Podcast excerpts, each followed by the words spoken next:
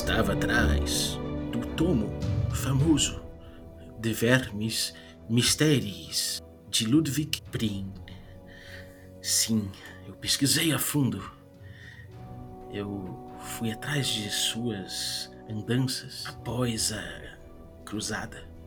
Eu segui seus passos. Andei por onde ele andou.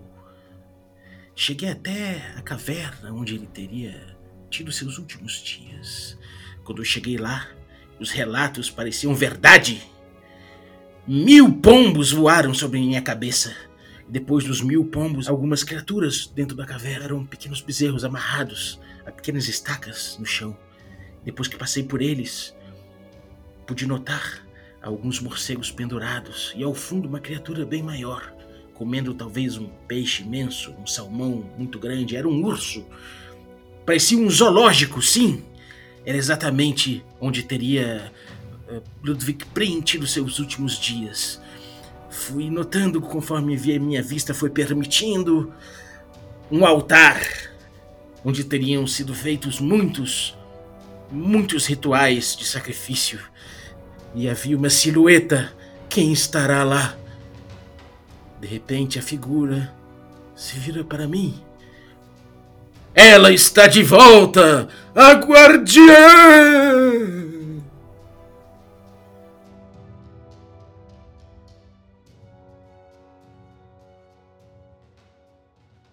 Amigo do culto, quer café? Café com quê, meu querido? Café com Dungeon. Glória, aleluia.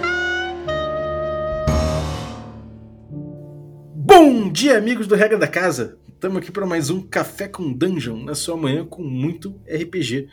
Meu nome é Rafael Balbi e hoje eu estou aqui bebendo meu café delicioso da Ovelha Negra e contemplando alguns livros que eu consegui aqui no mercado, no, no mercado alternativo, que eu tive que fazer umas gambiarras para conseguir, negociar com as pessoas estranhas, mas consegui uns livros proibidões aqui para a gente ter inspiração para os nossos jogos de Cthulhu. Será que é verdade esse livro ou será que é mentira? Bom, a gente vai descobrir isso nesse episódio de HP Love Coffee com o retorno da nossa guardiã. Mas antes de chamar a nossa guardiã novamente, eu vou lembrar que você pode se tornar um assinante do Café com Dungeon. Se você se tornar um assinante, eu te dou um cupom especial para você conseguir o café Ovelha Negra mais barato do que nunca. Esse café que eu bebo toda manhã. A partir de cinco reais você já ajuda muito o nosso podcast, recebe conteúdo extra, participa de sorteios dos nossos parceiros e ainda ganha o desconto aí é, no, no, Café Ovelha Negra e em outros produtos também. Se você não é assinante, você pode utilizar o cupom Dungeon Crawl, tudo maiúsculo, que você não vai ficar sem abatimento e ainda vai mostrar pra galera que foi através da gente que você chegou lá para beber um café delicioso como esse. Bem-vinda de volta, guardiã Aline Terumi. E aí, Balbi, tudo bem? Bom dia a todos. É, se, né, não sei se tinha gente sentindo minha falta. Talvez alguns vão ficar tristes com a minha volta, mas infelizmente que estou isso? de volta. e estou aqui, né, também tomando meu cafezinho, né, de, de praxe. Mesmo na minha, nesse período de ausência, não deixei de tomar meu café. E acabei sumindo aí também porque procurei uns livros e achei algumas versões, cara, muito malucas. E livros que você encontra, assim, versões em francês, a outra versão tá em latim e tem mais uma escrita em alemão e eu não consigo ler nenhuma delas e a gente vai tentar discutir um pouquinho sobre tomos é, misteriosos, proibidos ou sagrados, talvez, dependendo do seu ponto de vista, né? Uhum. E se você pensou aí em casa que a gente ia falar do Necronomicon, hum, se enganou, errou, porque a gente vai pegar outros tomos aí, porque o Necronomicon, a gente falou, cara, Necronomicon é muito, ele, ele, ele, é muito clichê, e por ser um clichê tão importante, a gente de repente pega um episódio para falar só dele, ou algo assim. Pois é, mas quando a gente fala disso, a galera sempre, sempre vem, né, não, Necronomicon, né, Necronomicon, será que ele existe, será que não existe, e, e, e diz a lenda que existe uma edição de não sei quando, tem na biblioteca não sei o quê, mas todo mundo sabe um pouquinho dele, né? Mas assim, uhum. é, nem só de Cthulhu, né, e nem só do Necronomicon vive, né, os sistemas de RPG, então a gente gosta de discutir aí outras criaturas e, por que não também, né, outros livros que vão dar gancho pra caramba. É, sem dúvida. E tem uma coisa que eu acho interessante desses tomos proibidos. A gente estava até falando no pré-episódio aqui, né? Em, Queimando em pauta, né? Queimando pauta. Queimando pauta, como sempre. Pô, cara, esse livro existe ou não existe? Né? Eu acho que isso é uma coisa que todo, todo livro aqui, ele, ele tendo existido de fato ou não tendo, ele gera uma aura de mistério tão grande e um disse-me-disse tão grande em torno, e acaba ganhando, é, às vezes, influenciando tantas obras paralelas e ficções que a gente que acaba ele, ele virando uma, um bolo, né? Que meio que não importa se existiu ou não, o que importa é que vai inspirar a gente. Mas também tem gente que vai ligar muito se existiu ou não, né? É, o interessante, né? Acho que a gente até em algum outro momento, algum outro podcast já comentou sobre isso, mas muitos autores eles usam dessa, dessa técnica, vamos dizer assim, né? De mencionar livros que de fato existiram, autores que de fato existiram, é, na mesma frase ali, ao mesmo tempo que está se mencionando um livro desses, entre aspas, inventado, né? É, uhum. E isso acaba levando justamente o leitor a, a, ter essa dúvida, né? Poxa, mas ele está mencionando aqui essa obra que, que eu sei que existiu, né? Eu sei que realmente fulano de tal escreveu esse, esse material aqui no ano mil e, sei lá, 600. E aí, do lado dele, ele está falando, por exemplo, sobre o Revelações de Glaak. E aí você fica, mas. Uhum. E aí tem o, tem o nome do autor, tem a editora, diz quantos volumes tem o livro. E, e ele acaba realmente passando pra gente muito essa sensação de que talvez aquilo lá seja real e eu só não procurei o suficiente, né? Sim. E, e isso é muito legal, né? Porque acaba virando uma busca, é, talvez, do, do mestre ali que está planejando uma aventura, e você pode transformar essa busca que você teve ao planejar numa busca dos seus próprios jogadores atrás desse material, né? Exatamente. E eu acho que esse, esse é o fascínio que cria, né, esse tipo de, de livro proibido, desconhecido e tudo mais. A gente acaba ficando intrigado com ele e, e, e, isso se torna uma aventura por si só, né? Quem não se sente um aventureiro ali, mais ou menos, quando você está ali pesquisando na internet milhões de fontes diferentes para tentar descobrir alguma coisa? Pô, essa informação aqui é quente sobre o Necronomicon, tá vendo? Peguei aqui uma informação quente. Olha esse site aqui, parece internet dos anos 90, mas tá dizendo um monte de coisa doida, né? Uhum. Às vezes tem até mais credibilidade por ele ser um, um site todo em HTML puro, né? é, e assim como quando a gente faz essas buscas, né? Se você for buscar informações em português na internet, você vai achar um cisco de nada, né? Ah, não, mas eu vou procurar agora em inglês, ou eu vou procurar, diz que tem uma versão em outra língua, né? E isso se reflete também muito em aventuras que você pode propor, né? Porque é, quem disse, né, que, que esses livros malditos aí, proibidos, vão estar num idioma que os seus jogadores, os seus personagens, pelo menos, sabem, né? E, uhum. e, e justamente todas essas lacunas que existem é, te dão espaço criativo, né? Então, qual é a versão certa do Necronomicon, só para ficar no, no mais comum, né? Cara, não tem, né?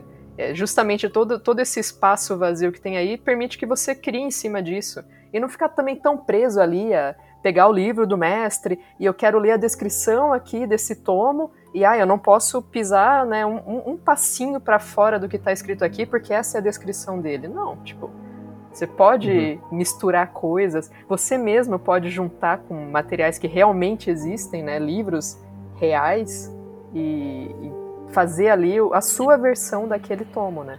O que é importante falar é que quando você está inventando essa, essa, essa tradição né, em torno daquilo, em torno daquele nome, daquele autor, daquele livro, basta você é, tornar aquilo real, né? Eu, posso citar um, um, exemplo da vida real, na época que eu fazia direito, muito, muito, muito tempo atrás, lá na, na época de Atlântida, que, cara, tinha um professor que falou: não, vocês vão ter que citar três três. Como é que é?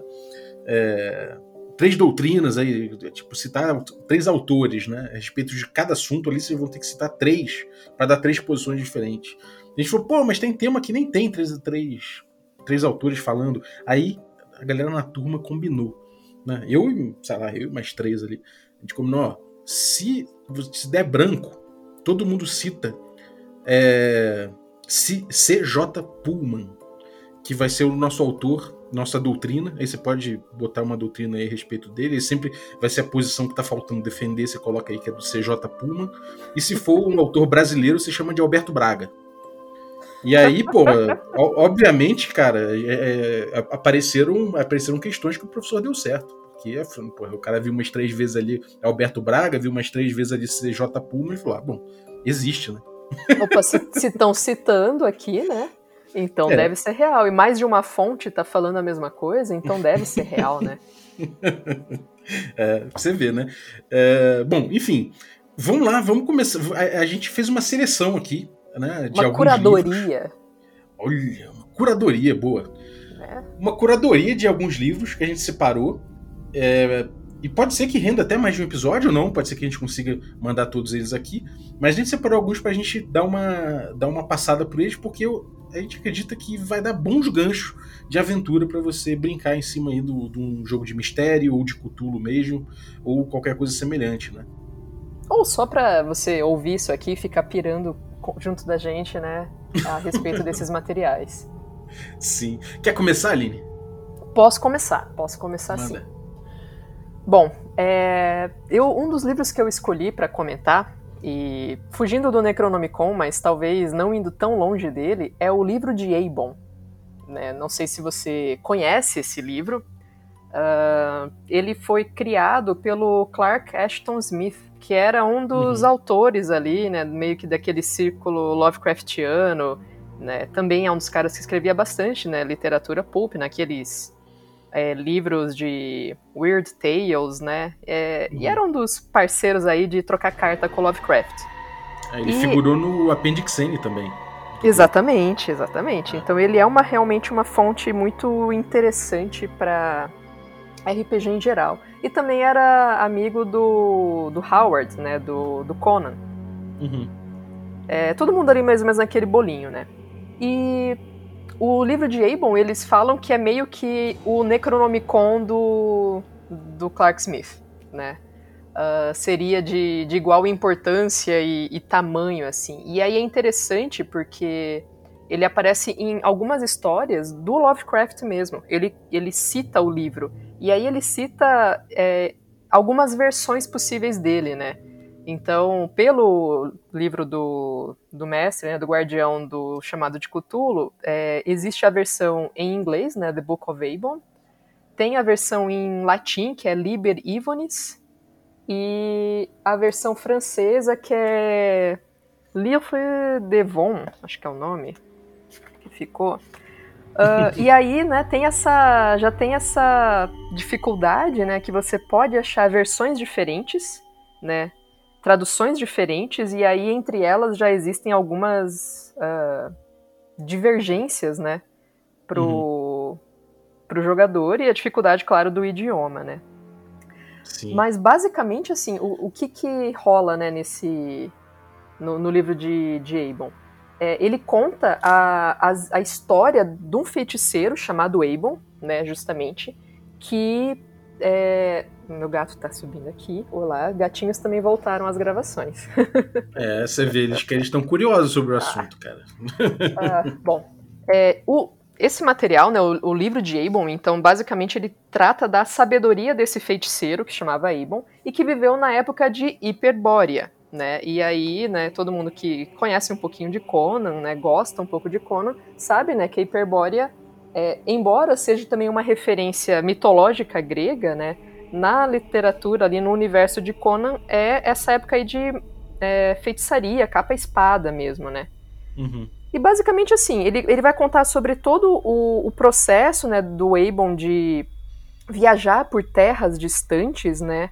É, lendas, tem alegorias, tem uh, combates que ele teve e, e todo esse des desbravamento, nem sei se essa palavra existe, mas né, dessas terras é, distantes e estranhas. Ele, ele traz um elemento que talvez se aproxime muito mais de um RPG deidesístico, né? De magia, feitiçaria, capa-espada, do que o que a gente está mais acostumado é, dos livros de cultos mesmo, né? No universo Lovecraftiano. É uma pegada mais, mais fantasiosa, né? É, ele, ele tem mesmo essa pegada bem fantasiosa. É interessante porque o, além do, do livro de Abon em si, tem, tem algumas outras possibilidades que você encontra é, pode encontrar em alguns, algumas aventuras, algumas campanhas. Por exemplo, em Máscaras de Nyarlathotep, é, é possível que os jogadores se deparem com um livro que se chama Comentários sobre o livro de Aebon. Que aí já é um, uma pessoa que supostamente leu o livro de Aebon e aí faz comentários a respeito do que está escrito lá. Uhum. E essa é uma, era uma técnica bastante comum na, na Idade Média, né? De você, ao invés de, sei lá, criar um material novo, né? Você é, ter um tratado novo, uma discussão nova, você pegava livros mais antigos, né, manuscritos mais antigos, e simplesmente fazia releitura sobre aquilo, tentava explicar, mastigar aquilo para as pessoas né, lerem, e simplesmente uhum. comentava e acrescentando algumas ideias e tal. Então isso é, começa a ficar meio assim, tá, mas então peraí, o livro de Abon, ele existiu, e a gente não acha mais, talvez, mas existem os comentários, e aí os comentários eu posso ler de uma coisa real, ou os comentários também não existem, né? Sim. Pode ser um monte de ficção empilhada, né? Exatamente. E aí, aí você tem agora o, o livro do, do sistema, né, chamado de Cthulhu, falando sobre o, os comentários que falam sobre o livro de Abon, que teoricamente foi escrito por um feiticeiro, né, que visitou Hiperbórea. Ele visitou diretamente, chegou lá e voltou com, com conhecimento. Exatamente, essa é a, a pira. E aí, olha que coisa interessante, né? Tem um, um, um conto do, do Clark Smith que se chama a, a Chegada do Verme Branco, ou A Vinda do Verme Branco, né? É, the Coming of the White Worm é o, é o título dele. E ele é, um, é, realmente é um conto, né? Foi publicado ali naquelas revistas Pulp e tal. Uh, e ele diz que esse, essa história, esse conto, na verdade, é o capítulo 9 do livro de Abon. Ah, caralho. E, e, e, ele vai contando, assim, realmente, né, sobre como o supostamente Abon, né, é, utilizou de necromancia para invocar o espectro de um outro cara lá, e com isso ele entrou num combate, né, com esse, esse verme branco, e ele descobriu uma história que ele iria omitir nesse relato, porque poderia é, ser muito impactante para as fraquezas mortais e para a sanidade dos homens, né? E, enfim, ele conta just, como se fosse uma parte realmente do, do livro de Abon. Então tá lá, você tem um capítulo 9, um capítulo perdido do livro de Abon, efetivamente publicado, você pode achar essa revista, né? Enfim, com sorte é, e ler uma parte do livro de Abon. E aí, quem me diz que esse livro não existe, então? É, é bizarro como esses livros criam uma tradição dentro da gente mesmo, né? Eu uhum. confiava numa tradição desse livro, sendo que, pô, nem sei que porra é essa. Eu não sei, sabia, mas né? o, o, nome dele ali, se aparecer, eu já sei que tem alguma relação. Eu vou citar numa conversa, mesmo sem saber o que, que eu tô falando, né? Mas o que importa é que, que eu tô aqui, né? E, e é interessante porque são materiais que é, trazem. Uh, pode ter ali dentro dele um, uma magia que você quer que o seu grupo de repente né, aprenda ou decida se quer aprender ou não. Uh, comentários sobre deuses diferentes. Então, no, no livro de Abel mesmo, eles comentam, por exemplo, sobre é, Nodens, né, que é um dos, dos deuses aí possíveis de, de aparecer, né, que é um deus uhum. benevolente, né. É, ele fala também sobre um, um, deus de mil faces, então você poderia ter aí uma, uma é, indicação de Nyarlathotep por meio de um, um, um outro, né, um, outro codinome, né?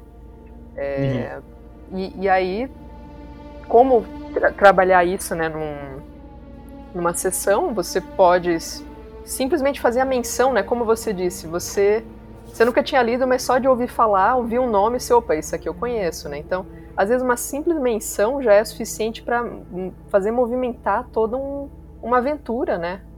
Sim, sim. É, e você introduzir essa, essa, é, essa ideia de uma outra era, né? De que alguém visitou uma outra era e que tem um conhecimento perdido, né? Isso é uma coisa até um pouco é, platônica, por assim dizer, né? Parece que houve uma outra época em que você tinha outro, uma outra ordem de coisas e que tinham conhecimentos perdidos que vêm que, que viriam de lá. Isso é uma coisa muito interessante de, de resgatar, né? De tipo tem tudo a ver com essa com cultura, inclusive, né? Porque são, são umas paradas que estão sepultadas ali, que estão esperando só você ter a sua curiosidade para destravar esse conhecimento, mas que ele pode ser arrebatador o suficiente para que você não, não consiga comportar tanta coisa, né?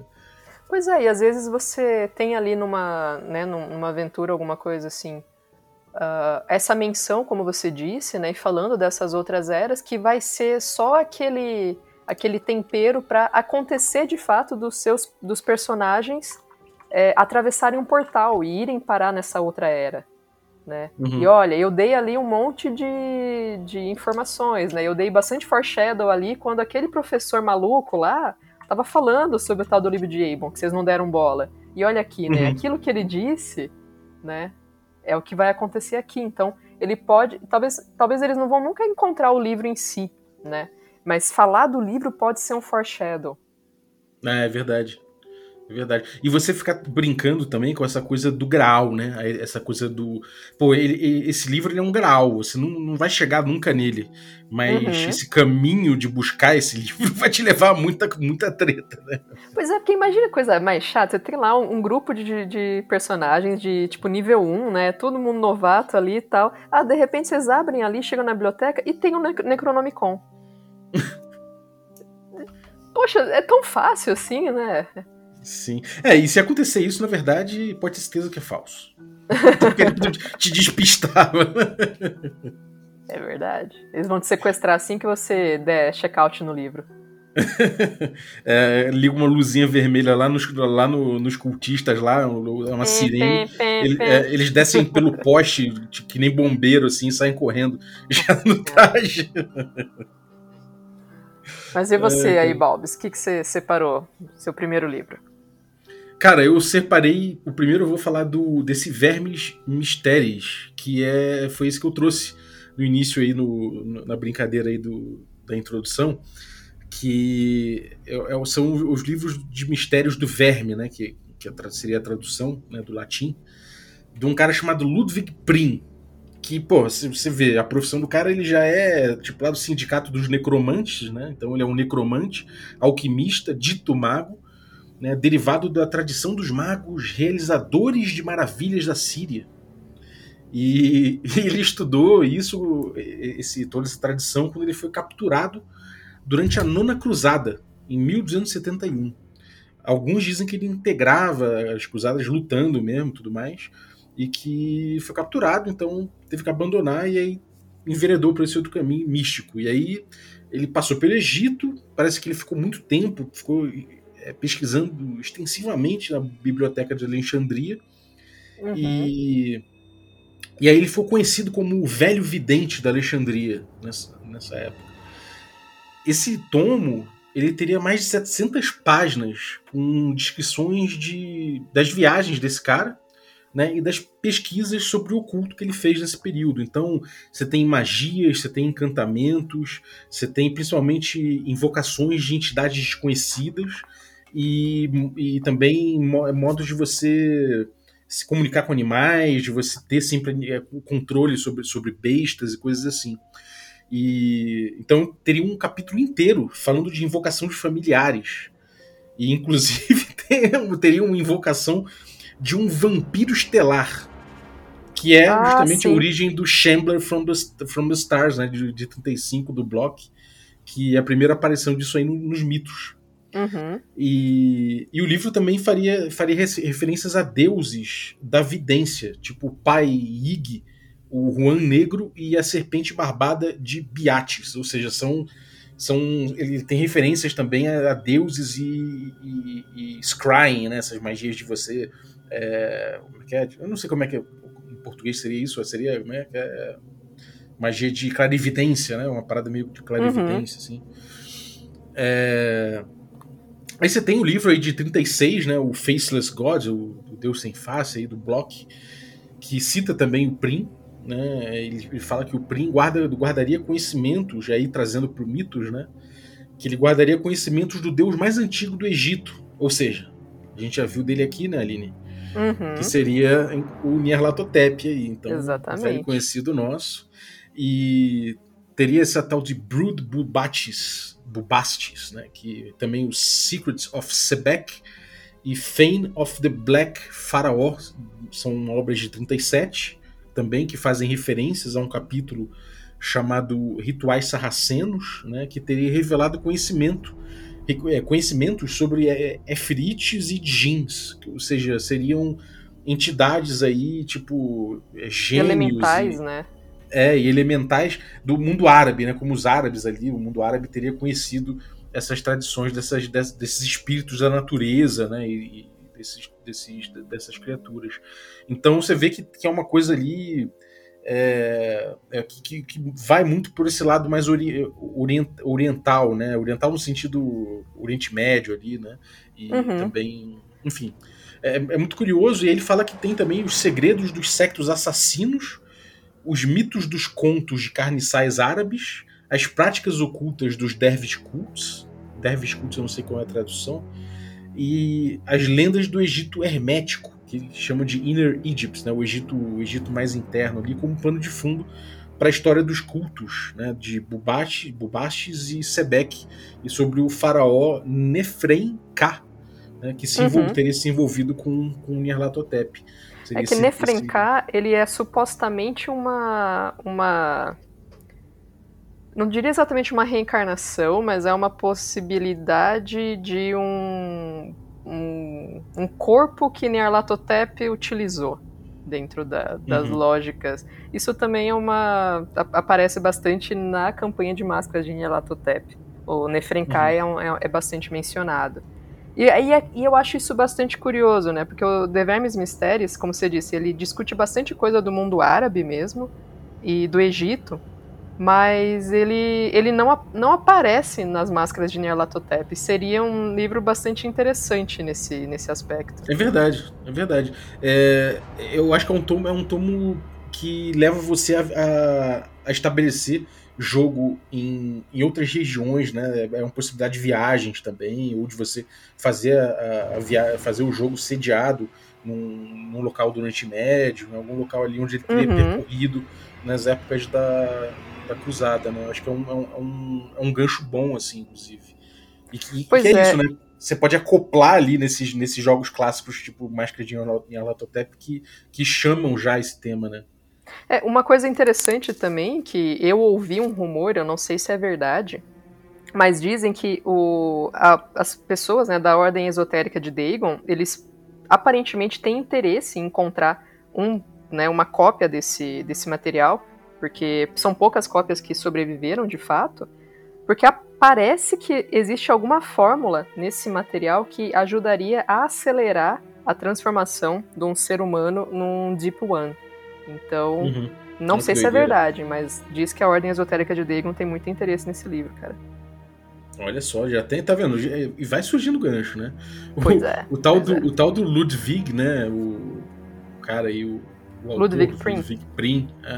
Uhum. ele teria sido morto, né, durante uma caça às bruxas no fim do século XV, olha que doideira, início do, do século XVI, quando ele vivia numa, numa caverna repleta de altares pagãos com manchas de sangue fresco, além de vários animais, né, que dizem e, e dizem também, não só animais, mas outras criaturas e outras bestas, porque afinal de contas ele é um mestre do, do- da invocação, né, então ele ficava Uhum. naquela caverna ali, cheio de de altares e viajando, fazendo clara evidência, cheio de familiares em volta. Pô, isso dá jogo pra caramba. Dá muito gancho Um cara- mesmo. É, um cara que viveu, um cara que teria vivido na Segunda Cruzada, 1271, e morreu no século XV, início do XVI. Porra, quanto esse cara não aprontou, né? Como que e aí- pode, né? Ter vivido tanto É, tempo. Exatamente. Tem alguma tem- coisa muito. Talvez, inclusive, nesse livro tenha algum tipo de elixir da juventude, né? Exatamente. Exatamente. Ou esses encantos de familiar, por exemplo, se você, sei lá, você faz um. Você pega de familiar uma tartaruga que vive, sei lá, uma, tartaruga não vive tanto, tanto tempo. Tem um bicho que viva, viva tanto. Mas você pode ir lá com os familiares, você vai lá pegando familiares que vivem muito, vai acumulando, sei lá. vai para fazer mais loucuras, né? Trocar de corpo, né? Esse tipo de coisa assim é muito legal da gente da gente é, explorar mais a fundo no jogo como gancho. É, trocar de corpo aí é uma coisa bem interessante, né? É, é uma coisa eu acho que tem que ter um pouco de cuidado, né, para não se tornar é, talvez um tipo de preconceito religioso até, né? Mas existem algumas ideias de dentro da, das tradições voodoo que caminham um pouco nesse sentido, né? Uhum, é, é, verdade. Você vê de uma forma, por exemplo, muito preconceituosa naquele filme A Chave Mestra, é, eles trabalham um pouco essa questão, né? É verdade, esse filme. Nossa, esse filme é. é pô, muito tempo que eu não via falar dele. É, Mas, ele realmente... é muito interessante. Na época que saiu, eu gostei muito dele, e depois, assim, aquele coisa, né? Você começa a problematizar o filme, né? É, ele tem muitos componentes ali de, de, muito racismo, preconceito religioso e tudo isso, mas é, se eu né, trabalhado de uma forma, acho que mais respeitosa, pode ser uhum. um bom gancho também, cara. É. É interessante. O, o, Lovecraft chegou a trabalhar no Hunter of the Dark, né? O, que é o, o, livro seguinte ali, o Chamber from the Stars, é, como um, livro diabólico e, e do, desse, desse tomo como um livro diabólico, né? Com outros textos, textos proibidos em Providence. É, no Hunter of the Dark ele também fala do livro de Abon, por exemplo. Uhum. Que, o Hunter of the Dark foi o, o, último texto do Lovecraft, né? Se eu não me engano. Então ele faz assim menções loucamente nesse material, né? Uhum. É. E aí, pô, então, então tem esse, esse essa biblioteca específica, né? Uma biblioteca oculta na casa do tal do Vender Hale, Hale perto da, de Attica, Nova York. E lá teria, enfim, lá seria uma biblioteca maneira de você botar no seu jogo, né? Como você pode acessar esse local aí que teria tanta coisa interessante. É... E teria uma cópia também, dizem que tem que tem uma cópia na Miskatonic University. Eu ia comentar justamente sobre isso, porque é, esse, esse livro, né, o The Vermes Mistérios, ele aparece numa aventura bem para iniciante né, do, do sistema, que ela saiu na, na sexta edição do, do chamado de Cthulhu. Que aqui no, no Brasil o nome dela ficou O Limite da Escuridão. Uhum. E é uma aventura introdutória até que, até que bem interessante, né? É, eu já mestrei ela, ela é até razoávelzinha, assim, pro pessoal se, sentindo, né, mesmo o ritmo do jogo.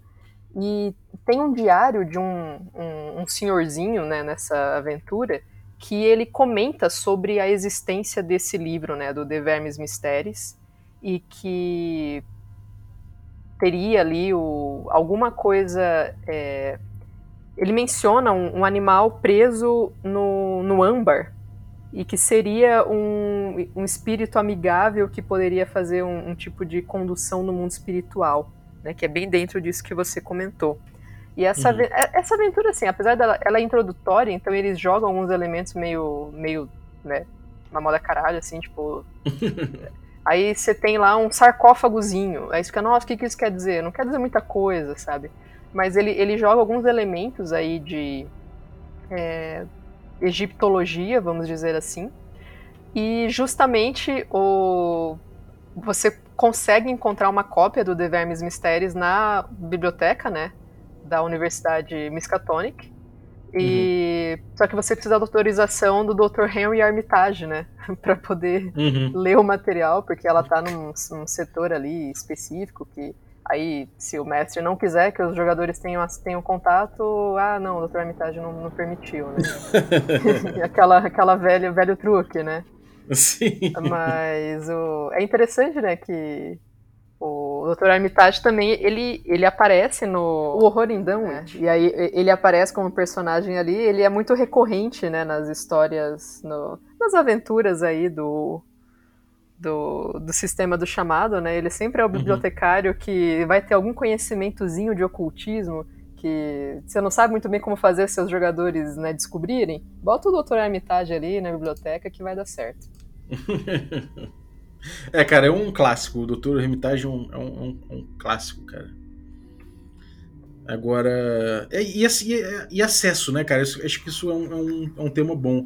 Acesso a bibliotecas e acervos e, e curadores e, e gente que tem que faz o controle desses tomos, né?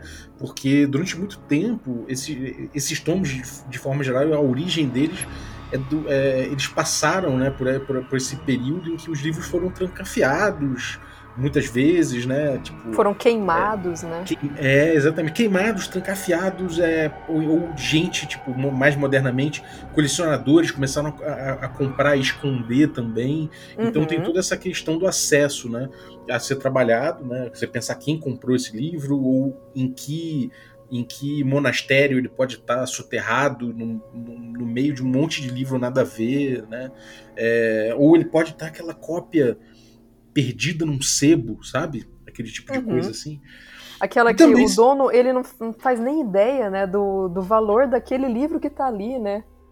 Exatamente. É, o, o, neto do cara pegou e vendeu ali junto com, com todos os livros do Tolkien, sabe? Aham. Uhum.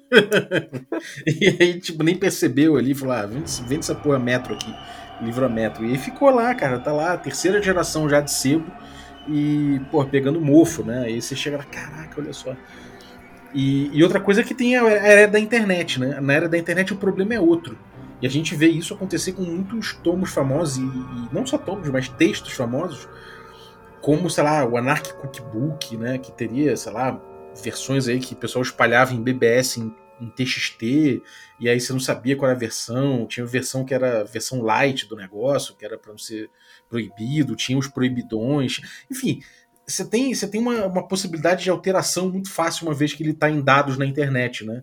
Então aí você lida com outro tipo de problema. De repente você até acha na internet, você consegue fazer uma um, vasculhar, pegar um servidor misterioso que tem no Mirk e tal, que, que nem o pessoal pega aí piratarias diversas, mas no meio desse negócio tem, tem alterações, tem, sei lá, loucuras que alguém escreveu, ou tem um cara que chegou e falou: Quer saber? Eu tive um, um insight aqui e nunca li o, o sei lá, o Vermes Mysteries, mas tipo, recebi um, um influxo de informação aqui vou escrever na ponta do meu dedo e resolveu fazer ele mesmo, o Vermes Mysteries, que, porra, ninguém nunca leu mesmo, então vou fazer o meu.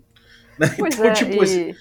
E se você pensar também que, vamos dizer que alguém faz uma cópia e faz uma cópia propositalmente errada daquele, daquele livro que vai conter um feitiço que ele alega que serve para uma coisa e na hora que, que você vai aprender ele, vai utilizar, ele tem um efeito contrário, né?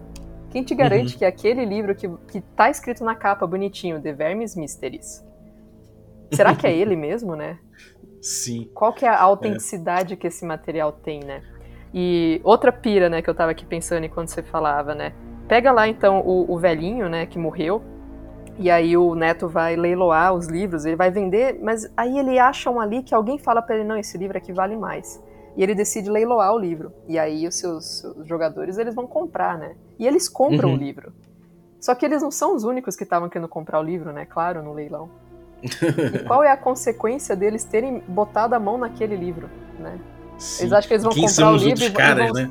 É, eles vão comprar o livro e vão sair saltitando, né, num campo florido e todo mundo vai ficar, poxa, era o último exemplar, né, do Necronomicon e eu não comprei, que pena.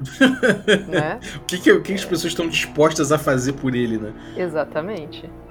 É então, um né, tem, tem bons ganchos aí, né? Não, não precisa ser de nenhum livro em especial, né? É só esse uhum. conceito de livros, livros muito desejados, né? É, tem, tem um. Sobre isso aí, né? Tem um, uma parada que aconteceu comigo uma vez. Acho que eu nunca contei isso aqui. Mas que eu tava andando, cara, tava numa cachoeira no Sana, no Rio de Janeiro. Que é um lugar meio hippie, meio ripongo, assim. E aí, na saída da cachoeira, eu tava lá curtindo e tal. Aí tinha uns hippies em cima de uma canga, né? Aí o hippie. E tinha uns embrulhos, assim, de, de papel laminado, assim, de papel, né, de papel de alumínio, né? Uhum. Tamanho de uma, tamanho de uma, sei lá, de uma de, de um alface assim, sabe? Um embrulho de alface. tamanho de uma alface. Aí, é, sabe aquela aquela é uma boa medida, assim? é uma tamanho de uma alface. Aí o cara olhou para mim, eu falei: "Que que é isso aí, irmão?" Aí ele falou: meu, meu, ele falou, meu patrão, isso aí é, é uma mandrágora que tá enrolada aí, aí dentro. Eu falei, o que? Uma mandrágora? Não existe Eita essa porra. porra. Mandrágora, meu irmão? Quem Mas disse? ele falou assim: quem disse que eu, eu, eu achei algumas aqui, tô botando à venda três aqui. Eu falei, mas, porra, mandrágora, não existe essa porra. Isso aí, ele é, ó, os alquimistas usavam aí, começou a falar, falar que a mandrágora é essa raiz e que tem, no caso ali, já tava com, com as plantas quando ele achou, então ele tirou com a planta e tudo, e que aquilo ali era uma muda que eu conseguiria plantar, e que falou dos alquimistas que usavam para milhões de encantos, que se eu buscasse eu ia encontrar, não sei o que. Aí falou: você pode comprar por 50 um desse aqui, por 50. Ou se por 50 você pode perder a chance de ter uma mandrágora na tua vida. Aí ele me mordeu, cara. Você comprou dei. a mandrágora. Cinquentão, cara. Comprei a mandrágora. E aí eu desembrulhei o negócio, parecia de fato ali um embrulho de, de couve, de, de, de, couve não, de repolho, Alface? sabe? Aquele, é, de alface, só que mais grosso. Sabe? Aquele negócio embrulhado, assim, verde, assim, com uma raiz saindo, cara. Raiz estranha, assim, parecia uma pessoinha, assim. De fato, eu olhei e falei, caralho, isso aqui é uma mandrágora mesmo. Aí, pô, cheguei pra casa, em casa, depois da viagem, comecei a procurar na internet, em livro, comprar uns livros, assim, em sebo, pra, pra procurar encantos pra, pra eu fazer com a mandrágora. Uhum. E aí eu vi que eu tinha que alimentar a mandrágora primeiro. Né? Eu tinha que botar um pouco, picar o meu dedinho todo de todo É isso que eu ia falar, manhã. você tem que alimentar a mandrágora com sangue, né? É, eu tinha que dar meu, meu sanguinho pra ela ali, pra que o, o encanto que eu escolhi fazer era transformar em um homúnculo, que ia ser um, um, um balbinho pequenininho, assim, sabe? tipo, de 15 centímetros, sei lá. Eu falei, pô, um cara, tipo, pô, sei lá, botar ele pra fazer tarefas domésticas e, e, e, sei lá, trocar uma ideia com ele, e de repente ele vira um PHD em alguma coisa porque vai ser mais inteligente que eu, sei lá, o que pode acontecer com um cara desse, né? O que, que ele vai fazer. Mas eu falei, cara, olha só que doideira, né? Aí eu comecei a alimentar a mandrágora ali com meu sanguinho e tal. E aí estragou, eu vi que era um repolho mesmo, sei lá. Que, que Você descobriu que era um nabo conectado num repolho. É, perdi 50 mangos. Mas assim, enfim, é isso, né? Vocês, pela possibilidade de ter aquilo, né? Imagina, você pode ter o Necronomicon na sua mão. E se for o original? Se você é que- esse hippie que vendeu um repolho pro Balbi há 15 anos atrás, 20 anos atrás, maldito. Pô, podia ser uma mandrágora mesmo. Podia ser, é, não era, não era, mas, enfim. Eu, eu, é isso, eu paguei 50 reais pela possibilidade de ter um múnculo. Sei É, lá que, que podia. é. Pensa bem, né? Você pode. Isso dá muita ideia pra uma aventura mesmo, né? Sim. Muita ideia mesmo, cara. Você quer comprar aqui, né, um- uma mandrágora diferenciada? Não, o que, que história é essa? Olha, é a única chance.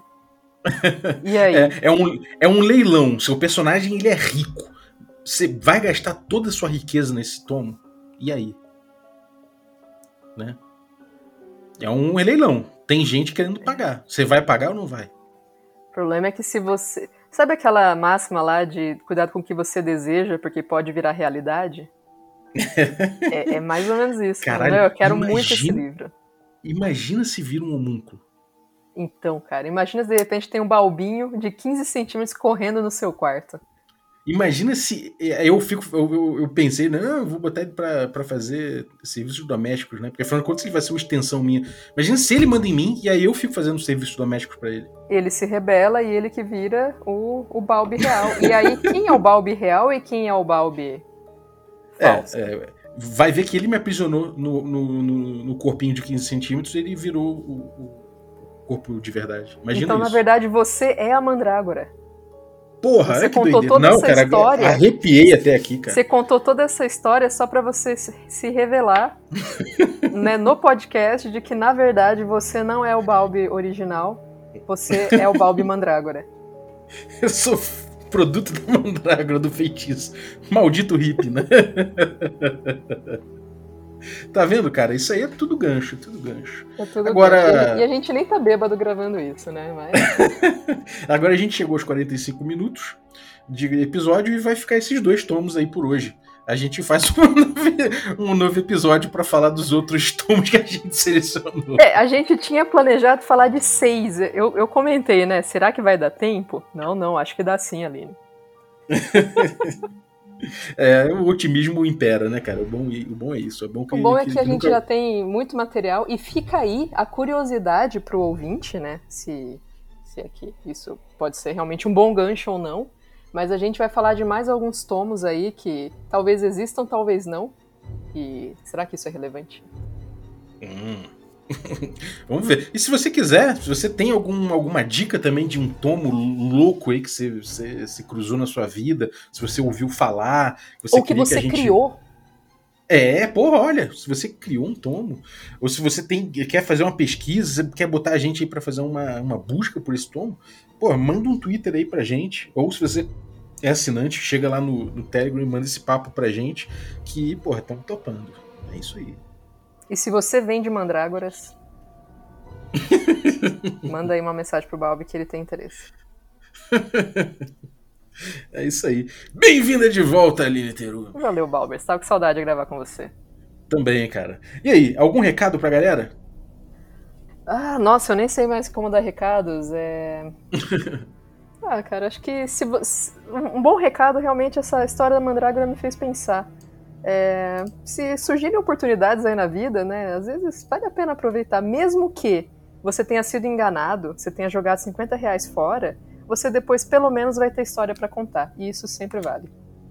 Porra, melhor moral não podia existir. É para isso que existem esses tomos, tá vendo? Exatamente. Valeu. Obrigado, Aline. E, bom, obrigado você também que ficou ouvindo a gente até agora. Lembrando, antes de tudo, também, antes de começar os agradecimentos aqui, aqui eu tô colhendo depoimentos. Olha só. Salve galera, eu sou o Kiral e hoje eu vou fazer um depoimento sobre o tema como o Café com Dungeon foi de alguma forma importante para você. E o que eu posso dizer é que a minha interação com o conteúdo Café com Dungeon ele vem anterior ao próprio podcast Café com Dungeon.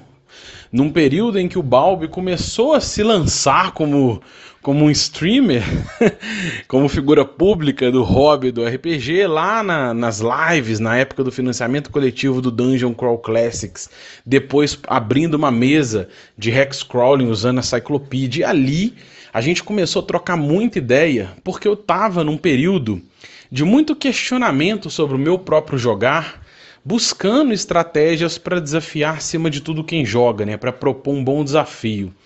E em cima dessas buscas, dessas pesquisas, a gente acabou se esbarrando no encontro aleatório.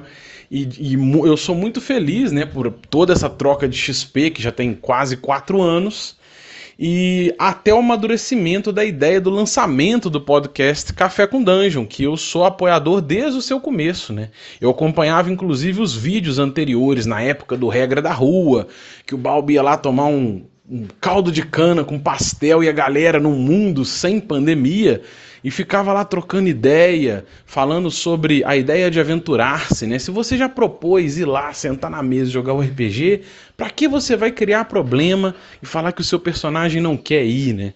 Ele tem que ser convencido a se aventurar. Então, são vários cliques de um amadurecimento que veio, que se converteu no podcast Café com Dungeon, que é um XP diário, aquele XPzinho diário, que está chegando agora. Eu fico muito feliz de ver ele chegando de forma muito madura no episódio de número 1000. E é impossível citar um ou dois dos melhores episódios né, de forma marcante, porque ele é esse XP diário que nos ajuda a refletir, nos ajuda a pensar, nos ajuda a chegar às conclusões que no final podem ajudar a melhorar o seu próprio RPG, né, melhorar a sua própria mesa é, e coisas que você encontra. E já encontrava naquela época buscando de forma é, ventilada, né, isolada em alguns temas. Você encontra no Dungeon Master Guide da quinta edição, em alguns vídeos do Matt Colville. Você começa a encontrar essas ideias que interagem, mas essa, essa troca de XP, o podcast diário ajuda a temperar, ajuda a colocar ingredientes muito importantes nessa reflexão, que ajudam a cristalizar o RPG que eu sempre quis jogar jogar, né? E que é óbvio que a gente ainda não chegou no ideal, mas esse XP diário é um ponto chave dessa alquimia, dessa formulação para cristalizar esse estilo de jogo. E só para não deixar passar, eu vou citar talvez o que me vem à mente aqui de forma improvisada, o mais o ponto para mim mais importante talvez disso tudo foi num período de preparação para a primeira temporada do D&D Moleque, é, quando o Balbi veio trocar uma ideia comigo sobre o teste de atributo, né? E como se jogar RPG sem o teste de atributo, que uma vez ele vem em meados dos anos 80, como que antes se fazia? E cara, aquele papo explodiu a minha mente, porque muda muito né, o jeito de jogar sem o teste atributo. E, e pô, isso para mim foi um dos pontos mais sensacionais para abrir a mente para esse jogar mais maduro. E eu só tenho a agradecer, eu fico super feliz de fazer parte dessa comunidade do Telegram do Café com Dungeon. Sou super feliz de ver esse conteúdo diário em português de forma muito madura que estimula a gente o tempo todo a refletir e pensar sobre o nosso próprio hobby. Né? Então, obrigado demais, um abraço e XP diário, rumo agora ao 2000. Valeu, Balbi! Passou do episódio 950, você já deve ter ouvido aí é, na introdução aqui um, um depoimento, né? E eu tô colhendo esses depoimentos, né? Eu quero botar 50 depoimentos aí. E é, você pode mandar um depoimento seu falando, sei lá, de como é que foi sua relação com o Café com Dungeon ao longo desses mil episódios. Você é um cara que começou a ouvir e maratonou tudo, você começou a ouvir agora, está tá começando a pegar os episódios. Qual a tua relação? Porra, te trouxe alguma coisa maneira? Como é que foi o, o café com dungeon na tua vida? Fala aí para mim, para mim que eu vou botar teu depoimento aqui. Se você mandar áudio, eu boto em áudio, senão eu faço uma leitura do seu depoimento pra gente ir botando esses, esses, esses, essas declarações aí a respeito do café com dungeon ao longo das, das 50 edições que faltam até o episódio 1000. Então, é isso aí, estamos na contagem regressiva oficialmente. Então, valeu, se você for ouvindo a gente até agora. Muito obrigado pela tua audiência. É, eu queria agradecer também os nossos assinantes, a galera que torna possível essa aventura, inclusive nosso guardiã Aline Teru. Muito obrigado, Aline, desde o dia 1. Muito obrigado pelo apoio. Valeu. Agradecer também os assinantes Café Expresso. Dentre eles aí, vou agradecer o Richard Van Basters. Muito obrigado, Richard, pelo teu apoio. Agradecer também os nossos assinantes Café com Creme. Dentre eles, eu vou agradecer uh, o Roger Kober, muito obrigado, Roger, pelo teu apoio. E agradecer também aos nossos assinantes Café Gourmet, e são eles aí o Chico Siqueira, Erasmo Barros, a Pati Brito, o Adriel Lucas, o Diego Sextito, o Rafa Cruz, o Abílio Júnior, o Denis Lima, o Jean Paz, o Francioli Araújo, o Bruno da Silva Assis, o Caio Messias Cavazana, o Pedro Cocola, o Tito Lima, o Jarbas Trindade, o Germano Assis, o Léo Paixão, o Rodrigo Freitas, o Playmo Lens, e o Rodrigo de Lima Gonzalez, o Ney, da Guilda do Ney. Galera, muitíssimo obrigado pelo apoio de vocês, um abraço e até a próxima.